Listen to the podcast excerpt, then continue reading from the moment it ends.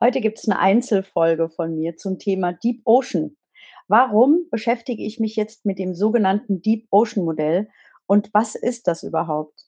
Für mich ist es das Modell, das runterbricht, welche Persönlichkeit wir haben und wie wir damit arbeiten können, einen persönlichen und individuellen Weg zu gehen.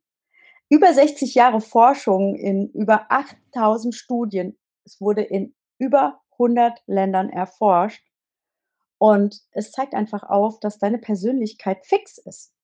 Und es ist total wichtig zu wissen, aus welchem Holz man geschnitzt ist.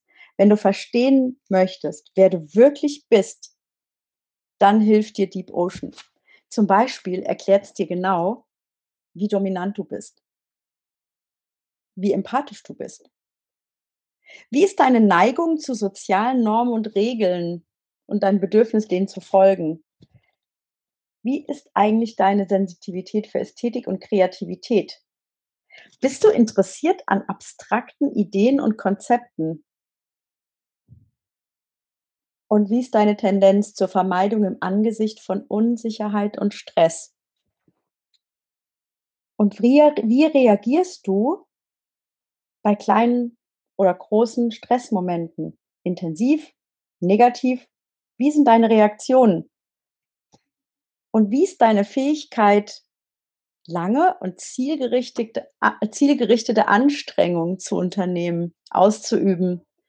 All das sind Fragen, die das Deep Ocean Modell beantwortet. Für mich ist es so 'n bisschen wie 'ne Taschenlampe in deine Persönlichkeit rein, weil damit erkennst du, wer du bist und erkennst auch, warum du bist, wie du bist und warum du möglicherweise immer wieder in den gleichen Situationen konfrontierst wird mit Verhalten, das dir dann nicht gefällt.